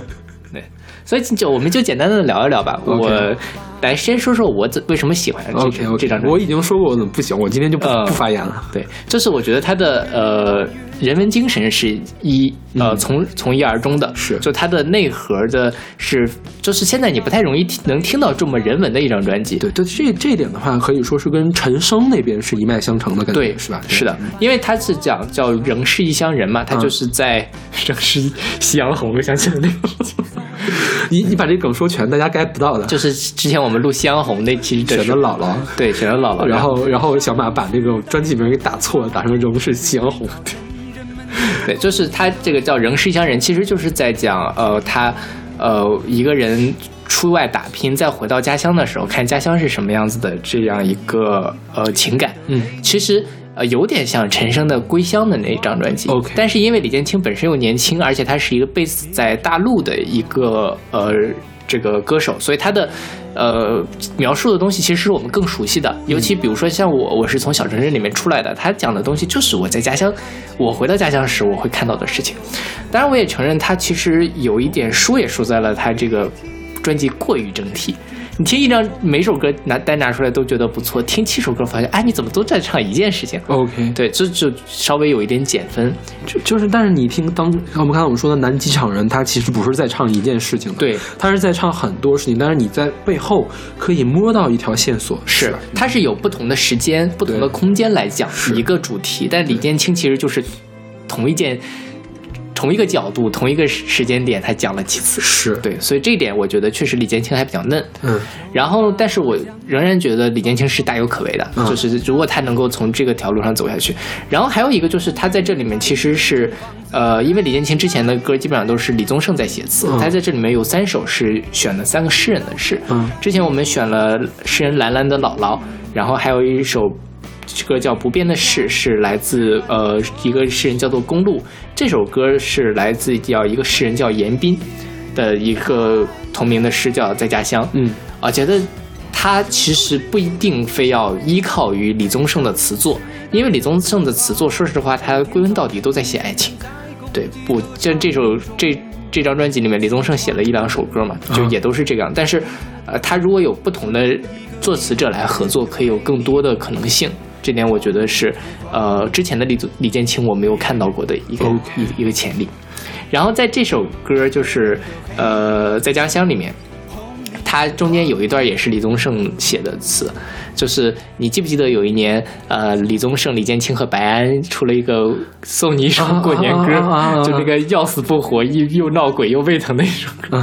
他在那里面，李宗盛跟李建清唱了一个歌词，就是。呃，你的思念如久治不愈顽疾，你的乡音如母亲给的胎记。归来吧，游子，功名尘浮不必提，只至初衷别忘记。这样一个，这是李宗盛写的。能明显的，我觉得把这段去掉了，可能这首歌会更好。OK，好吧，就是我是觉得李宗盛个人的风格过于明显。OK，就是他的词作实际上格局本身，李宗盛写写词歌词格局就不是不大的，嗯，但他也能写的很惊喜了。但是，呃我觉得李李李建清未必要复刻李宗盛的这条路。其实我觉得李建清他在音乐上也从李宗盛这儿抽了一点点，也会比较好。是他现在李宗就是咬字呀，还有这个旋律的走向呀，你一听就是李宗盛在后面有很大的影响，是是吧？是对，我觉得也是抽了一点点比较好。对，嗯，还是我说的那个，就是我之前也提到过，呃，就是论念台词的功底，李建清。比那个李宗盛要差着点，是的，是吧？对吧？就是一句话，李宗盛一说出来，你觉得 OK，大哥说的对，大哥就是他说自己。李建清一说出来，嗯，没有说服力，秘密演的好，那 这种感觉。对对对，是。然后呃，再在这儿提一下，就是呃，腾讯腾讯视频有一个 Live Music，他们做了一个所谓的大事发生，嗯、就是请各路的歌手来来做一个音乐现场。OK，呃，李建清也去参加了那个节目，我觉得那期节目。李建清就做的很好。OK，呃，之前你不是吐槽过说他的那个 MV 拍的非常的差吗？嗯，呃，整个人非常的做作。嗯，但是在大事发生那个现场里面，你会发现李建清的状态是很好的。OK，大家感兴趣可以去看看那个，不要去看他的 MV。OK，对。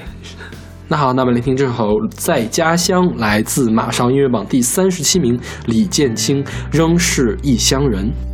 无论你多富裕，成为多么显赫的人，城里的门槛被踏破，不再说方言。母亲的家总是要回的，他将你从城里往乡下送。你屋越来越重，房子越来越散。行道树代替路灯，指引你回家。吃饭的桌子上，回音在飞。就是你的故乡，没有跟上时代的步伐。每天早晨，人们在公鸡的长鸣中起床。你坐的火车去了另一个地方，别人的黑泥土、红泥土、黄泥土，别人的家。你的思念是久治不愈顽疾，你的乡音如母亲给的胎记。归来吧，游子，功名尘浮不必提，只知初衷，别忘记。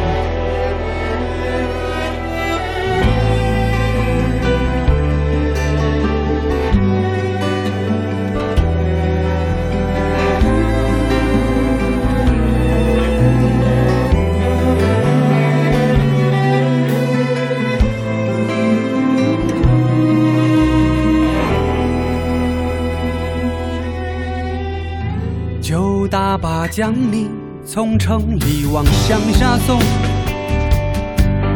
你雾越来越重，房子越来越散。行道树代替路灯，指引你回家。吃饭的桌子上，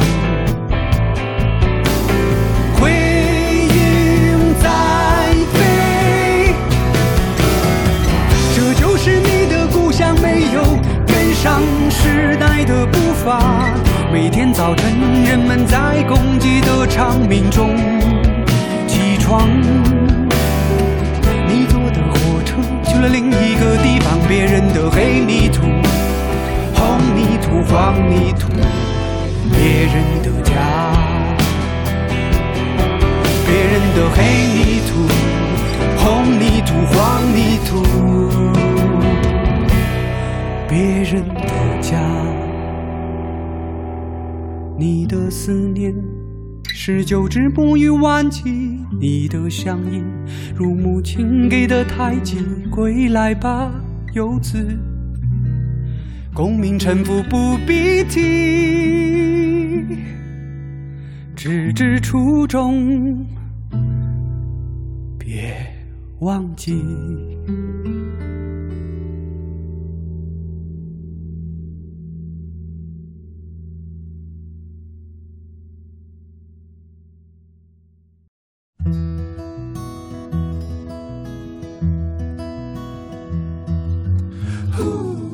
现在这首歌是我们今天节目的最后一首歌，就是我们两个分歧最大的一首歌。对，是来自罗大佑的《同学会》，出自他二零一七年的专辑《加三》。呃，总评是第四十一名，我的排名是第八名，勺子老师的排名是第八十三名。OK，我来先说一下为什么我给的排这么低吧。嗯，就是本身我对罗大佑没有那么重的感觉，而且呃，你记不记得我们之前讲过诺贝尔奖的这个事儿？对就是李宗盛和罗大佑谁可以拿诺贝尔奖？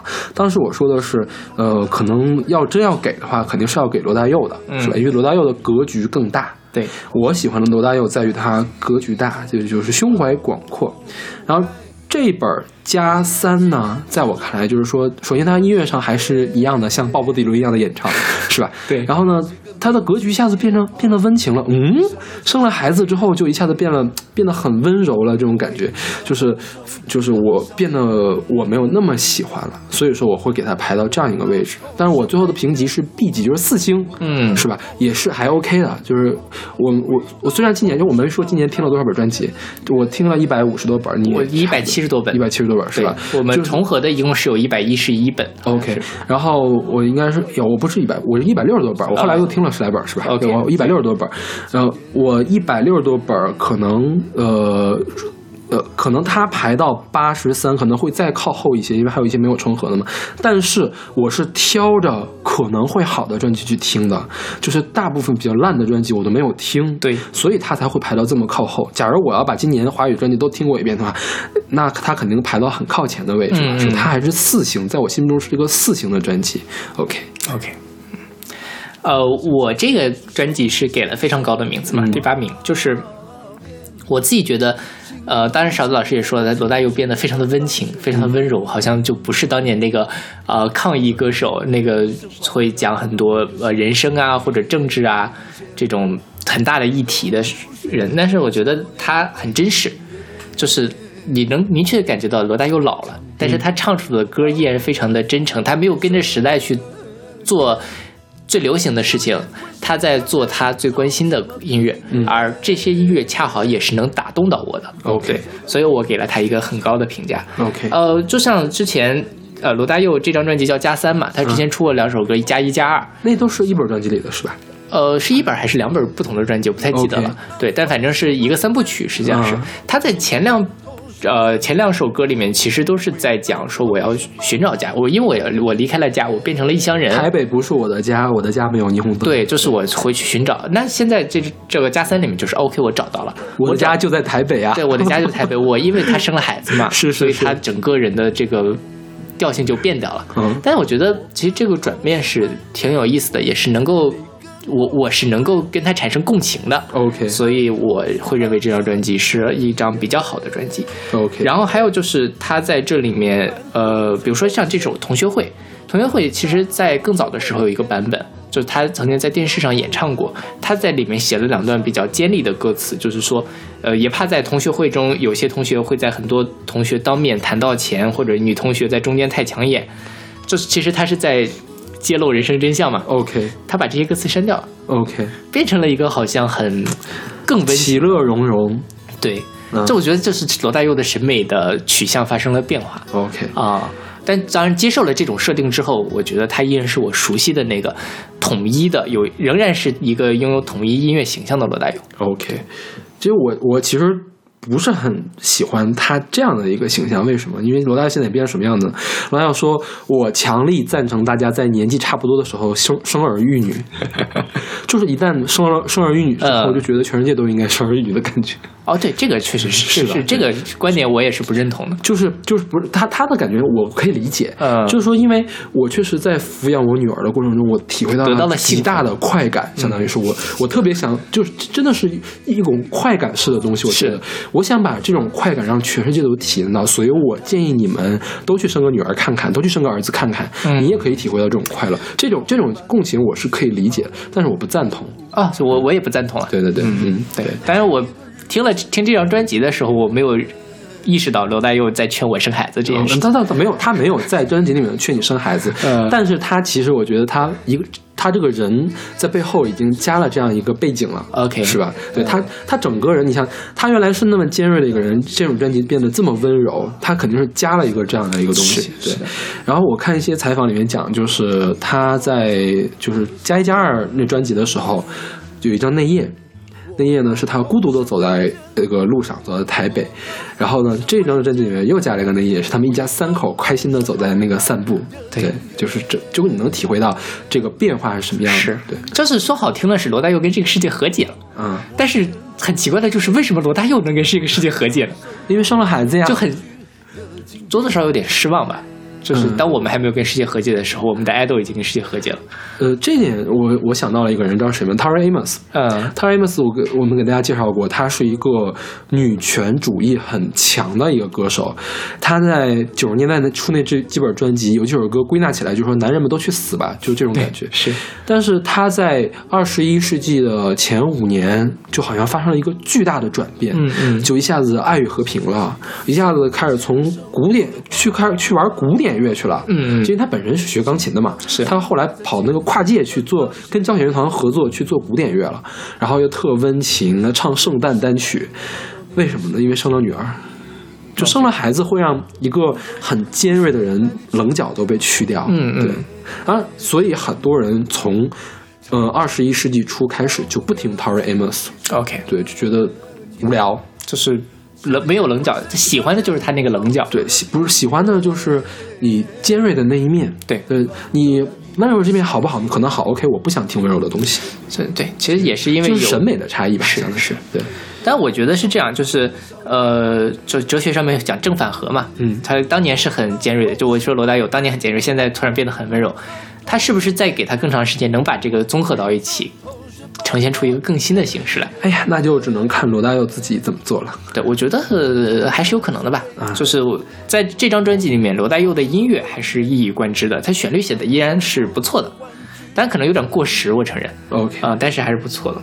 然后在这张专辑里面有一首歌叫做《你要你准备要活两次》。对，这首这首歌是我这张专辑里面最喜欢的一首。呃、其实我也非常喜欢，嗯但是因为同学会太很其乐融融嘛，我觉得非常能反映这 这张专辑的气质。就很老年呀。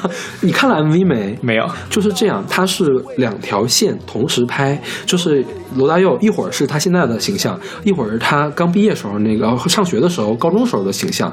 然后呃，还有个同学就是从小就喜欢搞盆栽呀、然后前一个镜头是他年轻的时候拿一个盆栽进去，后一个镜头拿到屋里面，就个老头在那剪剪叉子了。然后就他们就开始去。同学会互相敬酒啊，嗯开开心心的吃饭呀，然后回忆回忆一些当年上高中的时候递情书的这个事情，就感觉特别老年，你知道吗？就是老年人他会做的一些事情。OK，就会中老年吧。啊呃就是我觉得我再过十年才不不不，就是退休的人才会去想的事情，就是你就是你还在，比如说你还有事业的时候，你不会去想这个事情的。真的就是就是你还在上班啊的时候，呃你没时间想这个事情的。真是你退休了，你你要含饴弄孙了，你才能够想这个事情。我觉得的。含饴弄孙这个词真是太形象了，你再一想到罗大佑含饴弄孙的这个，罗大佑有了女儿，他迟早要含饴弄孙的。对。然后这个刚才就说回去啊，你这个你要你准备要活两次，这首歌的歌词是林夕写的。OK，呃，然后他这里面有几句歌词，我给大家念一下啊，就是第一回年少不识愁滋味，第二回老大徒伤悲。如果这辈子还不够体会，要有活两次的准备。我觉得他之前就是罗大佑对自己的定定位哈，就是他之前是年少不知愁滋味，然后突然间现在就变成老大徒伤悲，就是这是他的我我认为这是他对自己人生的一个刻画。老老大徒伤悲是什么意思呀？就是开始回忆过去了呀，哦有很多我当年为什么事情没有做 OK 就是后悔了嘛，啊徒伤悲了嘛。好吧对，因为你已经没有办法再青春了。，OK，对，嗯，这个情感我能理解，嗯，我我是能跟他产生共情，所以我是喜欢的。然后那个你准备要回两次那个歌，其实听起来还蛮活泼的，对吧？是是是是一个很很 funk 的一个一首歌。就是能一下子抓住我的一首歌，这本专辑里面唯一一首一下子抓住我的歌。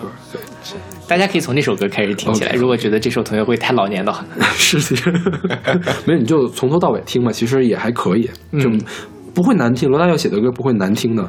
你看罗大佑唱成这样，他都没有觉得难听。我觉得罗大佑写歌还是有水平的。是的，对对。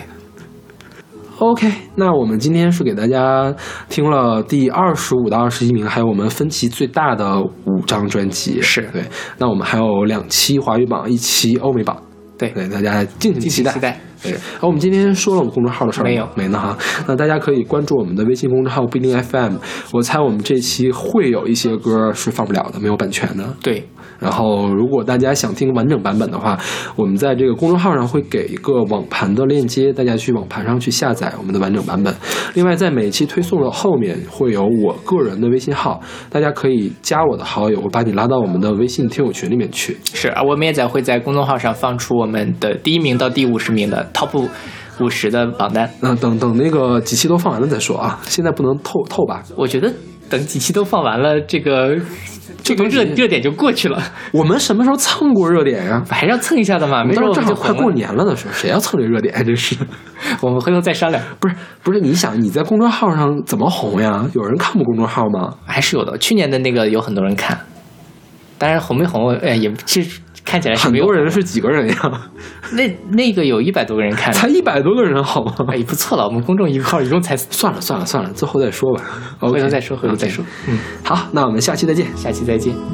好久不见，一定是见面的第一句话。多少人世间，多少变化，又摊开眼前。好久没有联络的同班同学，你好吗？生命中的那一段日子，无悔无怨。好久没有打开记忆中被抛开。毕业纪念册中遗忘的脸，打了几个名字的电话，响了几次没人回，我又回到梦中的硝烟。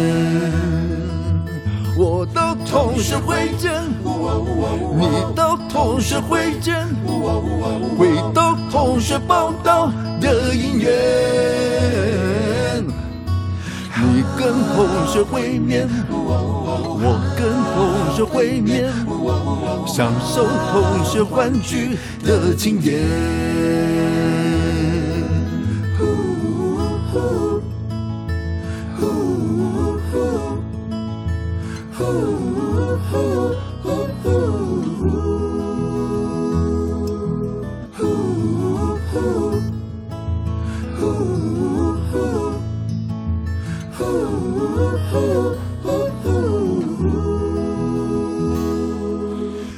想起起初手牵手那个画面，情窦初开在青春的奔放学年，转了几度人生，换了跑道那个时过境迁，都入血海里，初恋如过眼云烟。长长的旅途告别了父母的春天，就业浑身抗争，哦，怎么避免？仿佛走了一个世纪，浮浮沉沉的恩怨，翻身飞回梦中的硝烟。我的同学会见，你的同学会见，回到同学报道的音乐。同学会面，我跟同学会面，享受同学欢聚的经典。我跟同学会面，你跟同学会面，回到同学当初的姻缘。后班同学优先，长大同学会变，我又回到梦中的校园。